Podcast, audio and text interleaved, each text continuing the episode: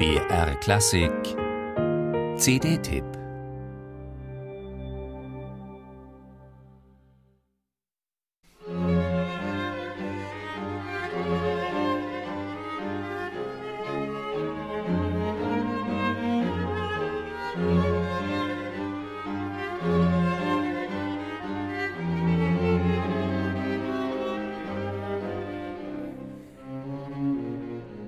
Es ist eine besondere Intensität, die diese letzte Aufnahme des Artemis-Quartetts mit Friedemann Weikler auszeichnet.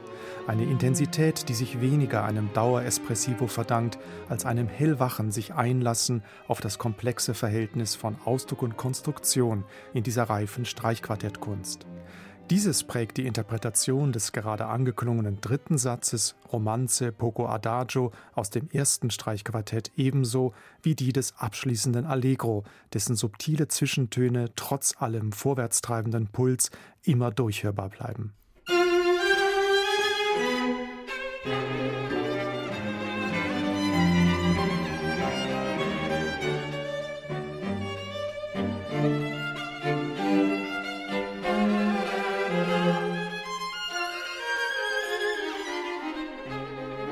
Tragischerweise wurde diese Aufnahme des ersten und dritten Streichquartetts von Johannes Brahms für das Artemis-Quartett zum Vermächtnis für Sebastian Weikle.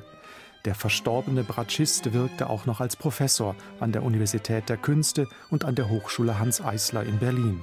Sein plötzlicher Tod im Alter von nur 52 Jahren traf die Musikwelt wie ein Schock, obwohl seine Erkrankung im engsten Freundes- und Kollegenkreis seit längerem bekannt war. Die vorliegende Brahms-Interpretation macht deutlich, wie schwer dieser Verlust für das Artemis-Quartett wiegen muss.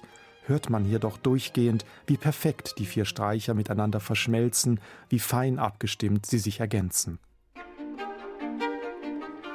Musik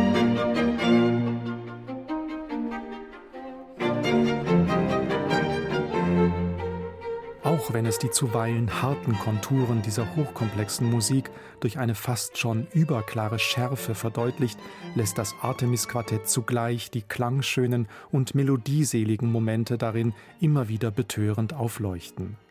Dafür sorgt nicht zuletzt der warm strahlende Ton der Primaria, Veneta, Saraika und so ist dem Artemis-Quartett trotz des Überschattetseins vom Tode Friedemann Weigles eine aufregend kontrastreiche Interpretation dieser Meisterwerke von Johannes Brahms gelungen.